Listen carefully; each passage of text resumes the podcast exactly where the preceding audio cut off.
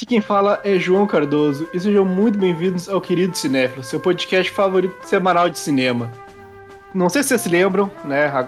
Aparentemente é, é setembro para vocês, pra gente não, mas para vocês é setembro. É, talvez a gente tenha atrasado só um pouquinho esse episódio. E não sei se vocês se lembram que aconteceu uma coisa no começo do ano chamada Oscar. Exatamente. Na semana do Oscars, a gente fez uma aposta.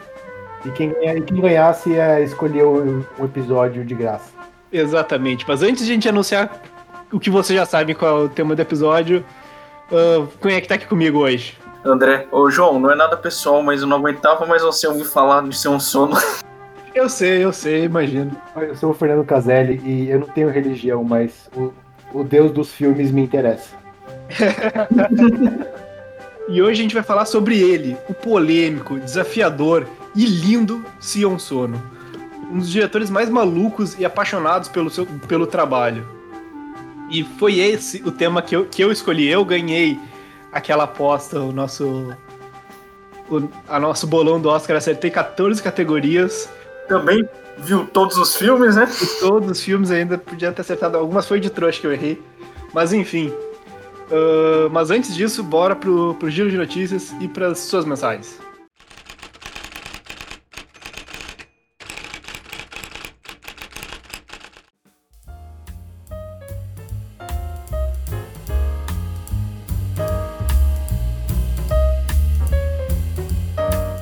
Cariocas fizeram abaixo assinado em repúdio ao despejo de um dos maiores cinemas de rua da cidade, o Estação Net Rio, que fica na rua Voluntários da Pátria, em Botafogo, na zona sul do Rio de Janeiro. O assunto também repercutiu nas redes sociais. Cineastas se mobilizaram em prol do espaço e lamentam a decisão de despejo. O imóvel onde hoje funciona o Estação é um cinema desde 1944. São cinco salas e 457 poltronas, que agora estão mais cheias depois que as medidas de restrição se tornaram mais leves. Quando a pandemia começou e os cinemas fecharam, o Grupo Estação parou de pagar o aluguel do imóvel. A dívida com o proprietário do prédio chega a quase 2 milhões de reais. O dono do imóvel é o grupo Severiano Ribeiro, da rede Kinoplex de cinemas, presente em todo o país. O filme escolhido pela Academia Brasileira de Cinema para representar o Brasil para uma vaga no Oscar 2022 na categoria Melhor Filme Internacional, que é o Deserto Particular, estreia no dia 25 de novembro no Cine Passeio. O longa foi gravado em Curitiba e dirigido pelo cineasta radicado na capital paranaense Ali Muritiba, mesmo diretor da série O Caso Evandro, disponível no Globoplay.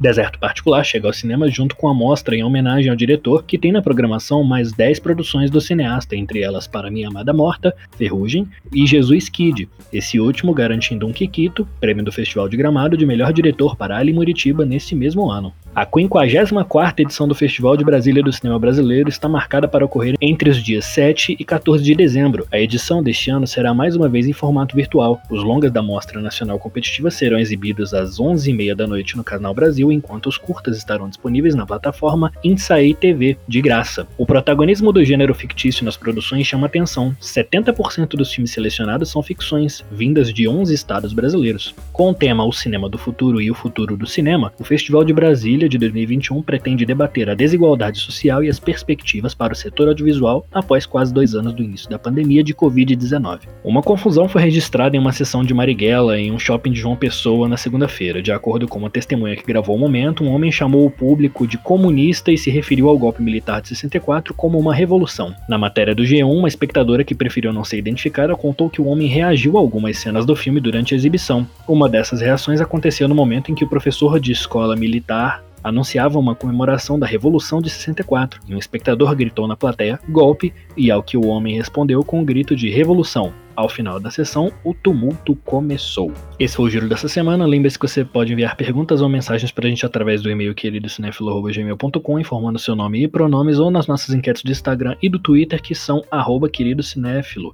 Eu sou Gabriel Pinheiro e muito obrigado. Bom episódio. Então, né? Quem é esse magnífico homem que está próximo da perfeição cinematográfica, segundo João Cardoso? Sion Sono, mais conhecido como Sion ZZZ, como eu botei no, grupo lá do WhatsApp. Mas, não, de fato, não dá sono o filme dele. Aqui. Nem um pouco. Não dá é sono. Mas, né, basicamente, Sion Sono, ele é, ele é um diretor japonês atualmente, agora em 2020, seus 52 anos, já fez 52 anos no dia do, da estreia do podcast. Ele tá fazendo cinema aí desde a década de 80 e ele é basicamente viciado em fazer filme, né? O homem já dirigiu mais de 50 filmes e séries de televisão. E vou te dizer que eu acho que uns 40 deles foram só nesse século. Sim, a partir de 2000 ele, ele, ele lança múltiplos filmes por ano, que é um feito, né? Sim, sim. E acho que é, é, muito por causa do sucesso que foi um filme que a gente não vai discutir a fundo hoje, mas que foi o Suicide Club, que eu acho que ele pegou bem na tecla do polêmico. O filme abre uma cena de um suicídio coletivo de 46, se eu não me engano, adolescentes. Os filmes dele são majoritariamente isso, né? Tocam muito em tabus. Exatamente, é. E mesmo quando não toca em tabu, ele fala de um jeito e transforma o negócio em tabu. Eu achei isso muito interessante também. Uhum. É, eu acho que ele tá ali muito querendo discutir o, o, o, os temas não falados abertamente na sociedade, né? Tá ali falando da família de um jeito muito não convencional e ele fala de da sociedade, eu acho, de uma forma muito corajosa e criativa, né? Sim, ele, ele entra em muitos temas que são fundamentais, assim, por exemplo, religião, família, perversão, abandono, abuso, sexualidade, masculinidade, feminidade, sabe? Cinema. Sim, e acima de tudo o cinema, né? E o que é mais interessante é que a nação japonesa é muito conservadora, né? Ele subverte esse conservadorismo japonês nos filmes dele. Tem um documentário sobre ele que é Desse um Sono, documentário feito pelo filho do Nagisa Oshima. E, e ele fala que ele no Japão, ele é considerado um, um cineasta que quebra com, para, com, todos os paradigmas do cinema e tal. Mas ele mesmo, principalmente se colocando numa, numa perspectiva internacional e histórica, ele não se acha um, um, cineasta muito tão inovador assim. Ah, sim, sim, mas é, não seria nem pela inovação, né? Mas assim, por ele trazer essa quebra de tabus nos filmes dele, que assim, em filme japonês, eu não sei se o João puder me confirmar, você normalmente não vê tanta violência, assim, tantos temas polêmicos vê. sendo discutidos. E é de onde ele bebe muito da fonte dele, que é do cinema dos anos 70, cinema de exploitation japonês. Ele é muito violento, ele é muito sexual. É, realmente, ele retoma assuntos do cinema japonês, principalmente dos anos 60 e dos anos 70, mais que tudo. Eu acho que ele faz isso além, além da referência, sabe? Uhum. Além de só colocar uma referência aqui, outra ali, ele realmente faz essas homenagens de um jeito que, que provavelmente respeita muito mais os originais do que a gente está acostumado aqui no, no Ocidente. Com certeza, Sim. com certeza. Devoção, né? É, Sim. e eu acho que pelo menos para mim, é o que, que, me faz ser tão apaixonado por, por Sion Sono, é, é, esse amor que ele tem pelo cinema. A gente viu para essa semana Why Don't You Play in Hell, que é um dos filmes dele que é sobre fazer filmes. Acho que uns três ou quatro para mais, assim, são sobre fazer filme. O filme dele é sobre fazer cinema porque ele ama muito cinema. Sim, isso, isso se mostra muito bem no, nos filmes dele, sabe? Uhum. O, o, estilo dele é muito, muito centrado, sabe? Muito claro. Ele sabe exatamente muito bem o que ele tá fazendo, sabe? Uhum. Em todo, em todo, em todo plano que você vê, tem, tem ali muito, muito atenção aos detalhes, a saber, a dar vida pro, pro set, para através da, das cores, do design de, de produção, do som, sabe? Você, vê que tem muito, muita paixão ali no que ele tá fazendo. É, cada tipo de linguagem do filme conversa com a outra, né? Seja o áudio, né? Aliás, ele é muito musical, não sei se... A primeira coisa que eu reparei no Sion Sono é que, mesmo no Love Exposure, que a gente vai discutir mais tarde, que tem uma música ou outra, né? Indiretamente ela tá conversando de alguma forma, né? Além do, do próprio sangue, dessa violência exacerbada aí, e a marca registrada do cara. Estavam falando que ele preocupa muito com o cenário, com a música, com todos os aspectos do filme, mas é por, acho que vem muito dessa, desse trabalho dele, que ele é um multi-artista no final. Ele é, tá, ele é mais conhecido pelo trabalho dele como cinema, e mais reconhecido pelo trabalho dele como cinema, mas ele tem livros de poesia, ele é artista plástico, ele tem pinturas, e ele faz instalações ele faz happenings, tem uns trabalho dele que é na rua mesmo, uns trabalho artístico na rua. Ele é, ele é músico, ele tem uma banda de, de punk, ele faz de tudo. O cara faz de tudo mesmo. Ele é pirado, ele realmente é pirado. É um Renaissance Man do, do, do, do Oeste. Sim. É, É, a gente nota essa expressividade multiartística dos filmes dele, né? Não, o Oeste, caralho, ele é do Oriente, porra. Sim, sim. Mas enfim, então hoje a gente vai falar sobre. Vai falar sobre dois filmes dele. Uh, particularmente, assim, são os meus dois favoritos. E é o I Don't Play in Hell, de 2013, e o Love Exposure, o, a grande obra dele, a obra mais famosa dele, que é de 2008. A gente não vai fazer uma ordem cronológica dessa vez, a gente vai ir por, acho que por densidade do filme e por duração, assim. A gente vai começar pelo menos denso e o mais curto e depois ir pro, pro Love Exposure. Então vamos começar com Why Don't You Play in Hell?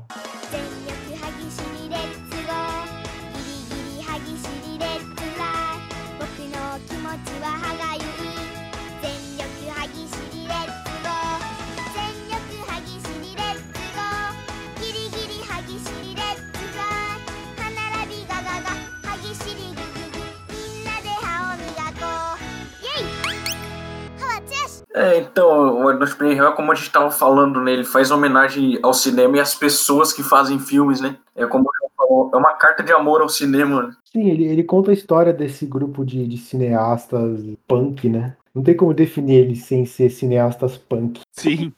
Que simplesmente querem fazer filmes. E é, é a história deles. É mais deles do que, do que do, dos outros personagens. Eles que se envolvem com com uma briga de yakuzas e acabam filmando a filmando a, a, luta, a luta deles, que é todo o terceiro ato do filme. São eles filmando esse essa guerra, né? Extremamente sangrenta e absurda. É, não, eu, eu gosto muito do filme por isso, essa, essa carga, assim, metacinemática dele e, e, esse amor mesmo, que acho que é bem isso que, que o Fernando disse, o filme é sobre o, as pessoas que estão fazendo o filme e meio que tem uma história ali que é muito divertida, mas ela, ela serve de, de apoio por os caras que querem fazer o filme. Sim, e o filme fala muito sobre o sacrifício de fazer cinema, né? Porque logo no começo o cara fala, ah, vou fazer o melhor filme na concepção dele, que é um filme recheado de violência e de luta. É que, e ele fala, nem que eu tenha que morrer para fazer esse filme. Isso já, já diz muito. Uhum. O cara que dá o sangue, literalmente, ali pra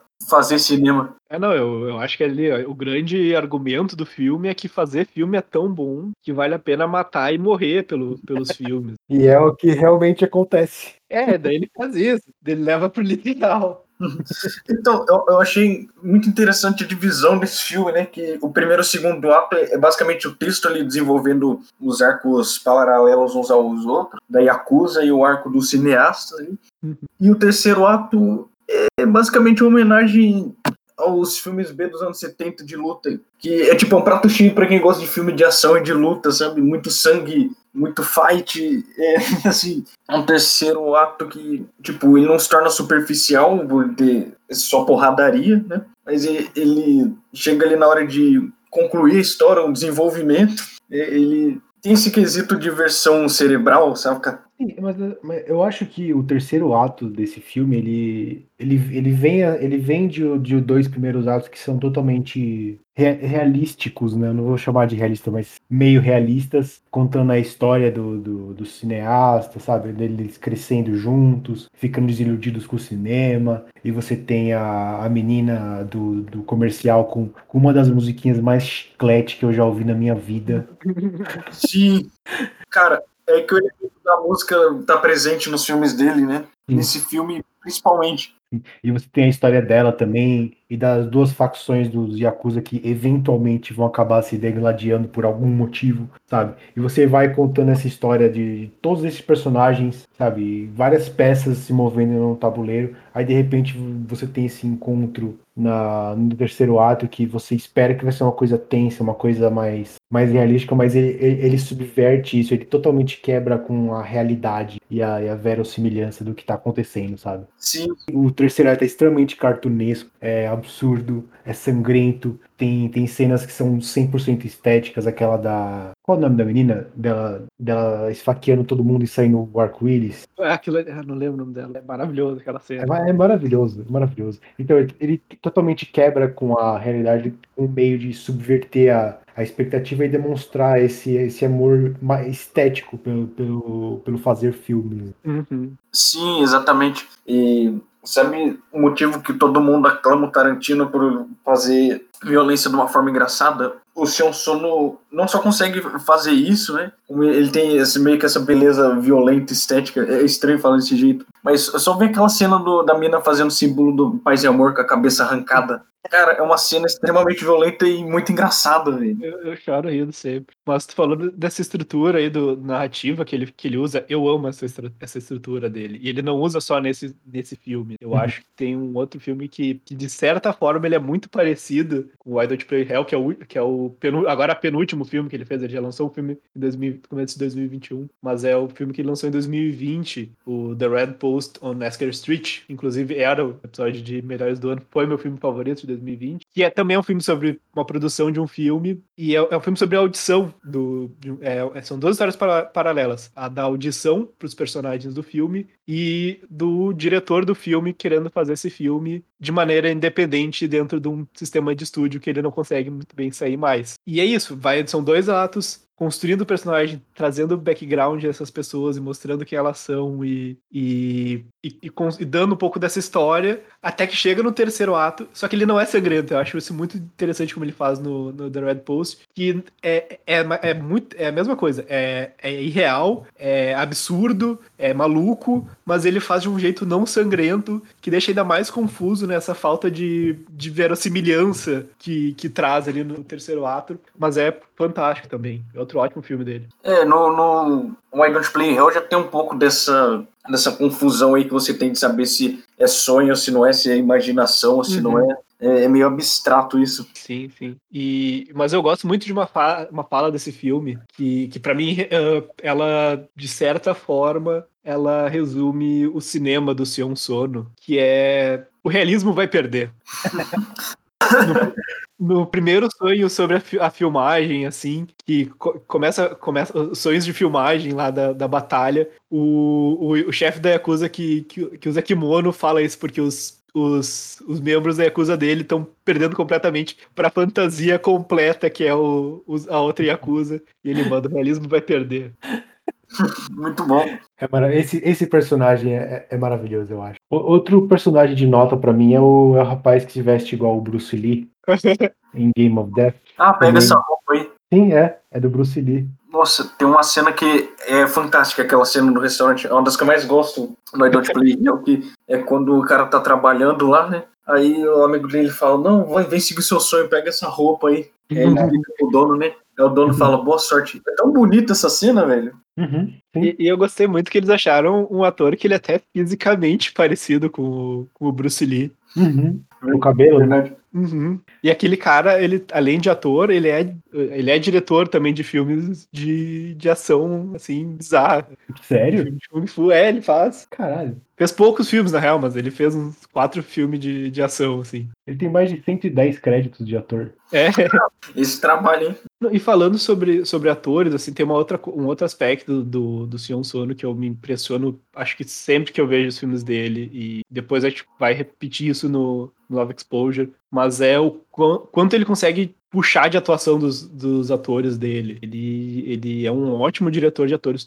todo mundo ali faz um trabalho incrível, assim, e, e às vezes tem cenas onde vai dar, dar, dar água ao vinho, assim, em abrangência de, de emoção, e ele consegue puxar isso dos atores. Isso eu acho muito fantástico. Sim, todos eles estão. Parece que estão sempre no, no, no, topo do, da, da atuação deles, né? Uhum. São, se, são sempre muito concisos, né?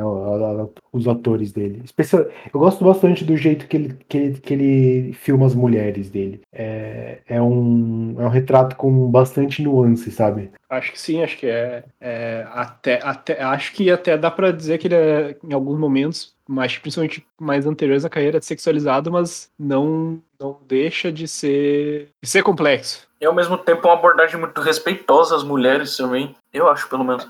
Respeitosa eu não diria. É, é eu, na medida do possível, né? É, eu, eu acho que ele até discute isso um pouco num outro filme dele, que é o Tag, uh, sobre esse. Uh, acho que ele é o filme onde ele retrata, ele pensa sobre a própria carreira, pelo próprio tratamento dele com mulheres uh, nesse filme. Sim, e eu acho que a gente devia entrar de novo nessa discussão no, no próximo filme, que ele fala bem Sim. mais de, da, da feminilidade das personagens, que, é, que vai ser uma discussão mais interessante. Mas tem bastante no I Don't You Play in Hell também, tem a, tem a, minha menina cresceu no, como ídolo, né? Tem a catálise para a história inteira, que não importa nada no final, que é a mãe saindo da prisão. Eu tava pensando nisso no final, tipo, tá, mas e a mulher que vai sair da prisão? É verdade, isso me incomodou um pouco, na real. Eu, eu acho que tava lá só pra ser a, a catálise da, da, da, da briga, sabe? Ah, sim, sim. Eles precisavam de um motivo e depois que começou a briga, o motivo não importa mais, É sabe? uma Sim, justificativa sim. boba pra nego sair da porrada. É, é igual o conceito do McGuffin, sabe? Que os personagens se importam com essa coisa, mas o público não se importa. Sim. E é isso, a, a mãe saindo da prisão é coisa que o público não tá nem aí, sabe? Tipo, a gente não passou tempo com a mãe, sabe? Passou tempo com o pessoal que tá brigando agora, que tá morrendo Sim, sim. agora. E, e eu gosto. Eu adoro as justificativas desse filme, né? Como também tem aquele o sonho que ele teve com a menina, né? No sangue. Não, aquilo ali aconteceu de fato. Ela, aquilo ali não foi sonho. Ah, Mas aí, mas aí ele falou, né? Ah, que eu tive um sonho e tal, tal, tal, e eu quero que ele se concretize. É tipo, é sempre umas justificativas que só tá ali, mas, tipo, mesmo que não justifique, você meio que não se importa, porque a porradaria tá tão gostosa, tá tão legal. Isso que importa. E eu gosto muito também que, que, que as coisas elas aparecem assim do nada, assim, do tipo, quando chega a polícia e eles começam a atirar, todo mundo que tava lutando de katana, assim, muito espada, espada, tira uma arma da bunda. O, o cara que tava na câmera, ele tirou uma metralhadora de sei lá onde e começa a atirar em todo mundo. É, não, esse, esse filme é- ele é absolutamente ridículo e eu adoro filme. Sabe? A gente adora filmes que são ridículos, que sabem que são ridículos, sabe? Ridículo com convicção. Nossa, cara, e. e- Puxa, e é meio que nada a ver, né? Surge uma cena com os policiais com arma, o, o resto da galera lutando de katana, e assim, cara, é, é mais engraçado ainda. É uma cena de luta que não é só válida pela ação, mas você tem crise de riso também. Eu, eu gosto muito quando ele, como ele, ele quebra as expectativas, assim, nessa cena, porque cada vez que os policiais chegam pra, pra matar todo mundo, tem alguma ceninha, assim, que eles eles ficam olhando, assim, e alguém vai atacar eles, e parece muito que tá, agora eles vão acabar com os policiais, esse personagem que eu passei o filme inteiro me importando e me apaixonando por eles, ele vai acabar com os policiais, vai sair vivo, e daí os policiais só começam a atirar em todo mundo, e todo mundo morre, e foda-se. É de novo a subversão da expectativa, né? Você nunca pode ficar confortável demais num filme do Sion Sono. Sim, mas por É. outro lado, isso não passa de um sonho, né? Não passa de uma representação do que poderia ter acontecido. Eu acho que nesse filme você não pode falar de sonho, você fala, você fala de, sabe, uma cena tá no universo, entre, entre aspas, real e outra tá no universo, entre aspas, de filme, sabe? Ah, sim, mas é, mas meio que é meio confuso essa linha tênue entre o que é realidade e o que não é. Tipo, ao mesmo tempo que você não pode ficar necessariamente triste, né? Você acaba ficando, você fala, pô, esse- Aí que entra a, a, a filosofia desse filme, sabe? É, às vezes o filme é, ele quer ser ele, ele quer ser sério, às vezes o, o filme quer ser ridículo e absurdo e sangrento, sabe? Tem que assumir que as duas coisas estão no mesmo no mesmo nível, têm o mesmo valor, sabe? Acho que Sim. essa, é- essa é a moral desse filme, sabe? é, é justa esse amor que ele, esse tributo que ele presta ao cinema de, puxa, eu vou usar todos os elementos que eu posso de tirar os pés do chão que eu puder, sabe? E o Sion Sono faz isso muito bem. Porque o cinema é isso, né? O espetáculo, e ele usou muito esse negócio, esse elemento do espetáculo nesse filme. E eu, eu acho que ele quer falar que nem, nem, nem por ser uma coisa só estética, é me- por algum motivo menos valiosa do que a Certeza. história de família, de crime e acusa, sabe? Exato. Tá, todos esses elementos estão ali, esse elemento da família, dessa, dessa guerra de, de poder, mas eles são. E o filme admite isso, o filme não, não quer nem um pouco te. É, talvez isso seja a única coisa que o filme não queira te enganar. É que o filme. Talvez sobre a família ele é até um pouco mais, mas o filme não é muito sobre isso. O filme é sobre cinema e sobre paixão e sobre fantasia, né? Então, o segundo filme que a gente vai falar aqui, e possivelmente é o filme que vai ocupar. Possivelmente não é o filme que vai ocupar todo o resto da nossa discussão, porque é um filme grande, tanto em duração quanto em complexidade, é o Love Exposure. É uh, considerada por muita gente a grande obra-prima do, do Sion Sono. Uh, eu, eu admito aqui, abre meu coração, que eu sou muito fã de filme metacinemático, então eu gosto mais, pouquinho mais, muito pouquinho mais do, do I Don't Play in Hell. O Love Exposure é meu segundo ali na lista do, do Sion Sono. Mas então, o que, que vocês acharam de Love Exposure? E, e que se você for pelo Letterboxd, é a melhor coisa que saiu da Ásia nos anos 2000. Mas é, é, o único filme dele que tá naquele top 250 do, do Leatherbox. É o Love Exposure que tá, tipo, lá cento e, cento e alto, assim, cento e alguma coisa alta. Então, cara, eu tinha gostado dos outros dois filmes do Sion Sono que eu tinha assistido, né? Que foi o Suicide Club e o I Don't Play in Hell. Eu tinha gostado, mas não, não tinha adorado, né? Então eu fui sem hype nenhum pro Love Exposure. Meu amigo, eu saí de lá com o meu cérebro derretido, cara. É, é muito complexo esse filme, fala de tanta coisa, ele é feio e bonito ao mesmo tempo, sabe? Ele é confortante e desconfortável. eu tô parecendo um idiota falando desse jeito, mas Puxa, é muito bom esse filme. Foi um dos melhores que eu assisti esse ano, fora de brincadeira. Não, mas eu acho que, tu, que de fato o filme é tudo isso que tu disse, assim, ele é um filme uh, muito contraditório nele mesmo. Uhum. É, esse foi a primeira vez que eu assisti esse filme também pro, pro podcast. E eu vou dizer, são, são quatro horas de filme certinho. E, e cara, são quatro horas que passam voando, viu? E Sim. Ele, ele, é, ele é um. Ele é um. Cara, eu não sei como definir esse filme. Ele é um drama, ele é uma comédia romântica, ele é um filme de ação, sabe? que ele, ele, conta muito, muito, muito bem a história desses três personagens. Cara, é um, esse filme é um universo, mano. É um filme muito onívoro. Ele fala sobre tudo que você pode imaginar, tipo, e como o João tava falando no grupo pra gente, né? Cara, assistir a segunda vez aí que provavelmente não vai ser igual a primeira. E assim, esse virou um dos meus filmes asiáticos favoritos. definitivamente. É, é o meu favorito do, do Shion Sono. É junto com Why Don't You Play in Hell, sabe? Eu acho que são filmes bem diferentes, dá para colocar eles separados, sabe? Sim. Então, e, e sabe o que é engraçado? Que como esse filme abrange tanto a cultura ocidental quanto a oriental ao mesmo tempo, né? Ele faz esse paralelo entre as duas, muita coisa que a gente tem aqui, muita coisa que eles têm lá, sabe? E a gente vê que ele tem muito mais coisa em comum que diferença nas nossas culturas. Começando já pela questão, acho que uma das questões centrais do filme, que é o cristianismo, né? Que a história parte do, do Yu e o pai dele que vira um padre cristão. Um padre pervertido, né? É, um padre tarado.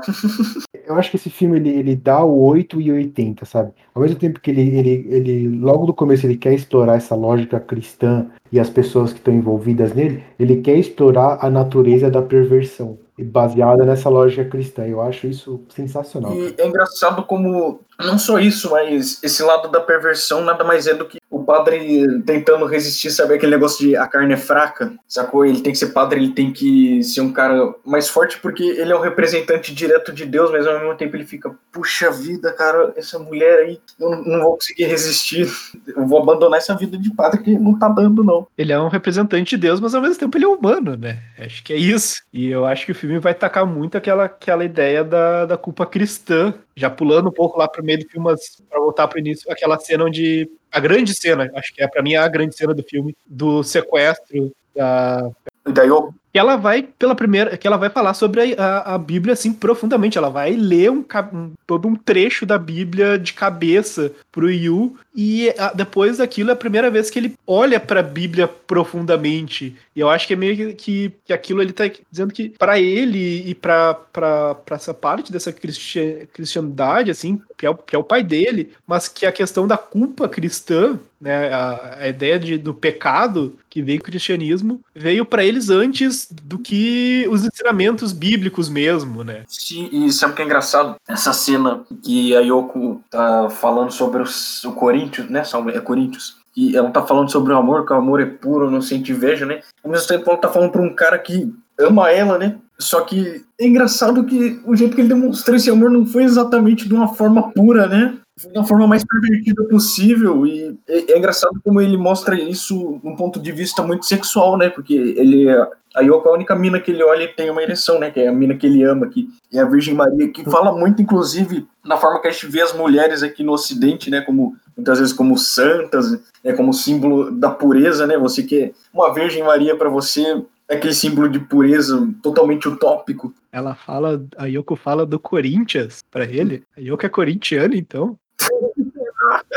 desculpa, desculpa. Era mais forte que eu. Corinthians perde até na Bíblia. E, e, e, eu vou dizer assim, cara, o, a, o momento que esse filme me ganhou é, é, quando ele começa a mostrar a evolução do Yu, quando ele, ele, ele quer confessar um pecado para o pai dele, e tem que ser um pecado real. Ele começa a mostrar como nasce esse sentimento extremamente pervertido da, desse personagem, como uma forma de agradar o pai dele sabe? Sim, então, ele mostra que a rigidez de valores não necessariamente educa, né? Mas como ela pode ter um efeito colateral muito devastador, que foi o caso do Yu. Sim, e até, e até que os amigos dele falam, ah, o pior crime é o crime sexual. Ele, ele vai atrás do, do dojo de karatê de, de putaria, sabe? Não, eu acho que vem, vem bem de, daquela ideia da, da, da, que eu falei da culpa cristã, assim, é, tu tem que ter um pecado para confessar, tu, tu, todo humano ele é pecador, ele é mal, ele, ele tem algo de, de certamente de mais ou menos ruim dentro de si, tem que evoluir através da, da religião. Só que ele meio que ele não tinha isso e ele vai procurar porque ele tem que evoluir, porque ele não, não pode ser uma pessoa boa já de, de, de nascimento, assim, ele tem que ele é sujo. Ele tem que se tornar bom, né? Ele tem que se tornar bom. E, mas para ele, para se tornar bom, antes ele tem que se tornar mal. Aquele esquema de. Como é que é? Pra você dar um passo para frente, você tem que dar dois para trás. E eu acho que é, que é muito, muito, muito sintomático aquilo que ele, ele não se, é aquilo, ele não se sente atraído por, por, por tirar as fotos pelas calcinhas. Ele tá tirando ali as fotos porque é o porque ele quer pecar, ele não, não quer não quer ficar excitado. O que aí já aí a gente já entra na, na segunda personagem do grupo, né, a Koiki, que também tem uma história ligada aí com, com pecado, com aí a gente já entra na discussão de, de abuso familiar, uhum. sabe, de abuso sexual que ela sofre e a resposta dela para isso, ela acaba virando a chefe de um, de um culto aí, né? Culto zero. Também muito, tem muito essa abordagem da, do amor, né? Porque ela diz que ama o Yu, como diz de novo lá no, no Corinthians, fala que o amor se manifesta da forma pura, né? Contraditoriamente, o amor dela que parece real, né? Ele é manifestado de uma forma extremamente perigosa e, e não é real, né? Ela manipula o, o Yu, todo mundo da família dele, tipo, faz a vida do cara um inferno, né? Usa o que ele fez de mal, de pervertido contra ele, né? Apesar de no final ele salvar todo mundo. Mas no começo ela usa muito essa arma de manipulação. Esse filme fala de manipulação de um jeito muito foda, cara. Sensacional de daquele esquema de você querer impor sua ideologia destacando o erro do outro, né? Olha só como na, esse cara faz mal, olha só, na religião dele. É, é isso que você quer para sua vida, vem para nossa, e aí você vê essa inflexão, né? Eu, eu acho, genuinamente, eu acredito que os três ali apresentam o amor puro. O amor da Coit, ele é extremamente puro. Só que ele é daquele jeito porque esse é o único jeito que ela sabe amar. Ela foi criada daquela maneira maluca de ser controlada pelo pai e de transformar a vida dela no inferno, que ela acha que aquilo, aquele é o jeito de amar, esse é o jeito que ela sabe amar. Para ela, aquilo é amor, então o amor que ela tem pelo Yu é extremamente puro. Ela não faz aquilo com, com a Igreja Zero, ela não faz aquilo com a Yoko, ela não faz aquilo, aquele tipo de amor com ninguém. Mas com o Yu, que tem o pecado original, esse pecado original é o verdadeiro amor para ela. Uhum. Sim. Sim. É aí que tá o, o, o, título do filme, né? Exposição do amor, o jeito que esses três personagens vão demonstrar a forma deles amarem. É, eu acho que os três é muito puro, porque o Yu, ele aprendeu na família dele que amar é pecar. Uhum. É o jeito que ele agradava o pai dele, e então é assim que ele vai fazer com a, quando ele vai quando ele se apaixona pela Yoko, ele vai pecar com ela. Uhum. Com a Koike, ela aprendeu aquele jeito deturpado que é o mais bizarro de tudo, que é controlar o outro, que é transformar a vida do outro no inferno. Ela faz isso, esse é o amor profundo dela. A, a Yoko, talvez ela, ela é a que mais saiu desse. conseguiu sair desse núcleo familiar, desse amor familiar. E acho que a, o, o dela, ali no caso, é ela aprendendo o que, que é o verdadeiro amor, né? Sim. Ela passa o filme inteiro buscando o amor de qualquer forma, porque a, acho que ela foi a única das, dos três que entendeu que o abuso que eles sofreram familiar não é amor. Uhum. E, e ela passa então o filme inteiro tentando descobrir o que é o amor e ela só vai descobrir quando ela passa a viver numa família não abusiva. Sim, exatamente. E esse estilo deles amarem, né, apesar de dos efeitos colaterais da violência, eles meio que colocam esse alvo do amor num pedestal, né, quase como se fosse uma divindade. Isso mostra muito sobre a cultura ocidental dessa necessidade da gente ter um, um herói, a gente ter um ídolo, né, Uhum. alguém para pôr num pedestal. Sim, que é o, é o que acontece com a, a Yoko, né? Porque na, na primeira, no primeiro grande conflito do filme, a, a Yoko é perseguida por, por Yakuzas que eu não tenho ideia de onde apareceram. Foi a, a Tico que, que mandou eles atacarem ela. Ah, ah, ah, tá. Então tem aquela briga aí com, a, com os Yakuza e aparece a, a senhorita Scorpion, né? E é engraçado como a Yoko tem a visão dos homens, né, demonizando os homens. É quase como se os homens fossem o diabo na vida dela, né? O símbolo maior do, desse inimigo, o pai dela. É, até aquele momento foi. Ela diz, os únicos, os único, o único homem que eu admiro é o Kurt Cobain. Sim, e, e aí que eu, eu falei sobre a musicalidade dos filmes do Sion Sono, nesse filme ela é mostrada de uma forma mais sutil, né? Porque tem os elementos musicais ali que a Yoko presta devoção, né? Que é o Pretenders, quem mais? Pat Smith, Isso, Pat Smith, Pat Smith, John Jett. isso. É que são, são a maioria mulheres, né? E, e o homem feminista, né? No caso, o Kurt Cobain. Sim, aí tem essa idolização e que, que se repete quando ela conhece a senhorita Scorpion, né? Sim, a senhorita Scorpion é meio que uma anti-heroína, né, cara? Ela é uma. Na verdade, é o próprio Yu é, que tá se escondendo ali, tá usando uma carapaça, mentiroso, pervertido, mas ele no fim salvou o amor da vida dele, né? No formato da senhorita Escorpião. E o jeito que ele entrou no personagem, cara, a cena épica desse filme na maca do hospital, quando ele tá olhando pra imagem da Yoko e tentando se lembrar, Hum. quando ele tem uma ereção. Aquela cena é maravilhosa, é uma cena emocionante e cômica ao mesmo tempo, cara. Eu nunca tinha visto isso. É, não, mas tu falou uma coisa aqui que eu discordo um pouco, que é tu dos- da, da visão do, da senhorita Scorpion, que é da perversão. Eu acho que não tem uma perversão ali na hora de ele se vestir. Eu acho que é, eu acho que o, o, o Yu também passa por um processo, assim, entre todo mundo ele tá passando por, por processos durante o filme, e um dos, desses processos do Yu é de se aproximar dessa, de uma feminilidade, de uma, de uma dessa de uma feminilidade mesmo.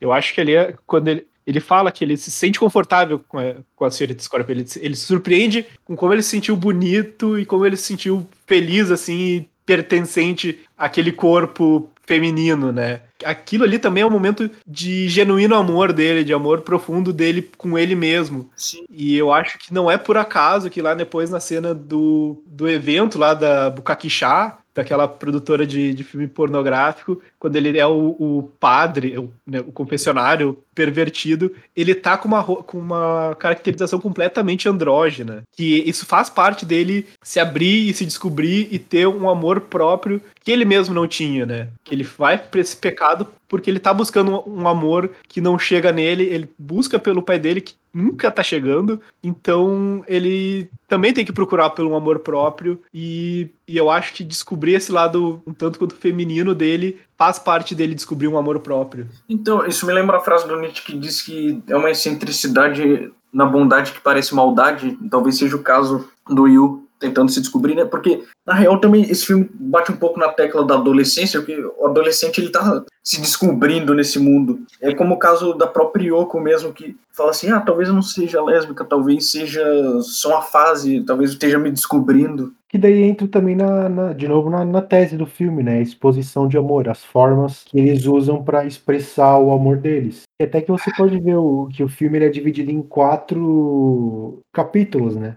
O primeiro é do Yu, o segundo é da, da O terceiro é da Yoko e o quarto é da Miss Scorpion, sabe? Ele, ele- ela, ela entra ali como um personagem separado, mesmo a gente já, já sabendo desde o começo que, ele é, que ela é o, o Yu vestido de mulher, sabe? Sim, Uhum. o filme vai mais além e não desvencilha o personagem da fantasia dele, né? Tanto é que ele entra de vez ali no A Senhorita Escorpião. É, até que no final vira a realidade dele, mesmo que seja no momento que ele tá bem fragilizado, É o porto seguro, vira o porto seguro dele, né? Quando, depois do. Quando ele enlouquece, a senhorita escorpião vira a identidade dele. a identi- a identidade que ele- com que ele se sente seguro, até que Sim. ele consiga voltar a ser o Yu. E até pra você ver a importância dessa identidade, uma das piores coisas que eu acho que a, que a Koei faz pro, pro Yu e pra Yo- Yoko é perverter essa identidade. Sim. É roubar a informação ali e se apresentar como a Miss Scorpion. Uhum. É, como o João falou, né? Que isso foi de forma, entre muitas aspas, parece que inocente, né? Porque um amava o outro. É meio que um triângulo, meio que um triângulo amoroso, não, total triângulo amoroso, né? Mas, tipo assim, no fundo é um negócio puro, mas ao mesmo tempo não é, sabe? Confunde a cabeça da gente. O filme constrói isso de uma forma tão bem amarrada, sabe? Que é difícil você descrever ali, mas, ué, Então tu tá dizendo que Love Exposure é uma comédia romântica?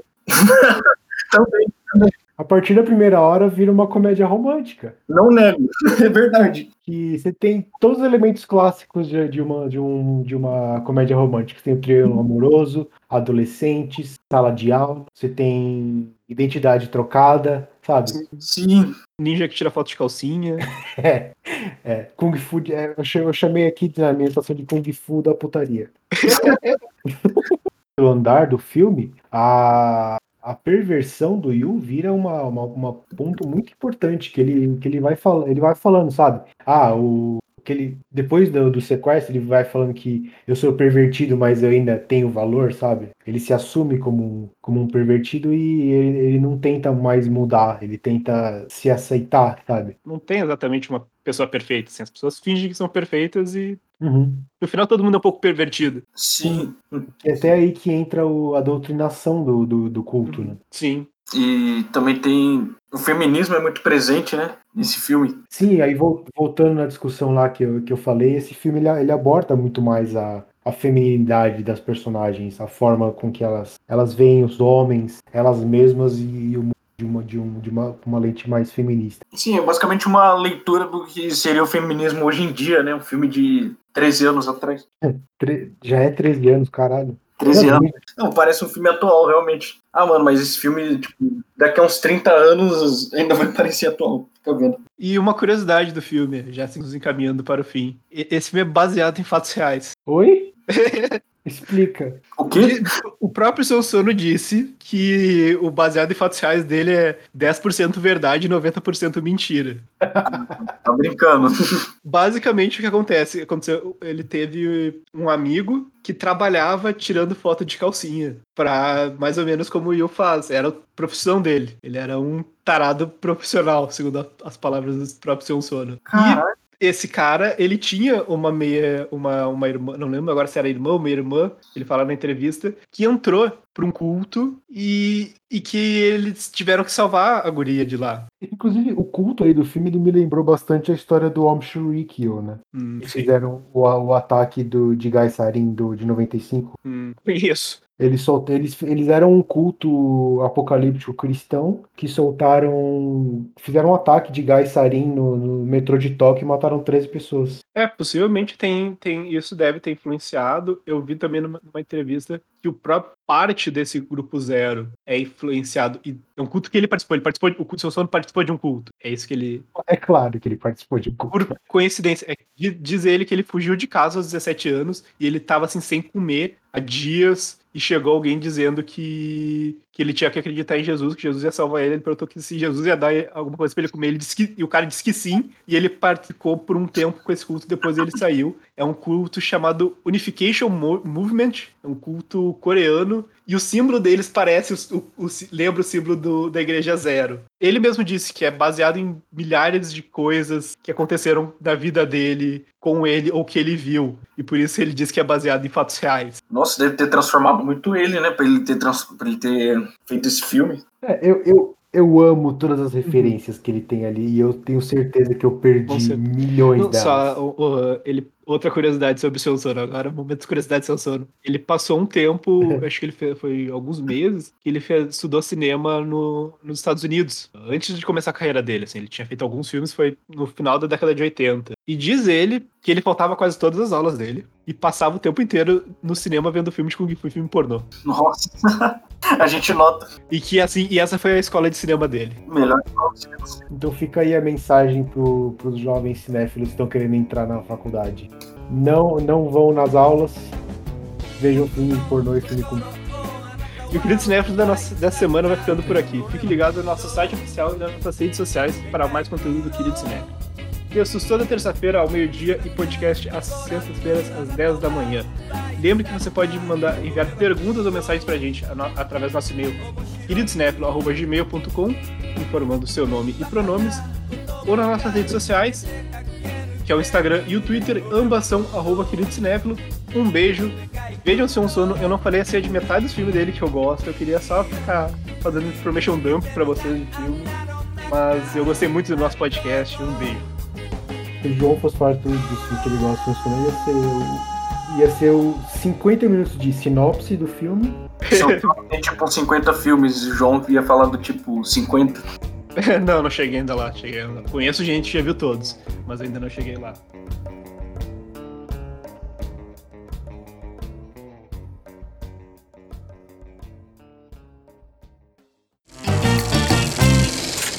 A equipe do Querido Cinéfilo é formada por André Germano, Fernando Caselli, Gabriel Pinheiro, Giovana Pedrilho, João Cardoso e Marina Rezende.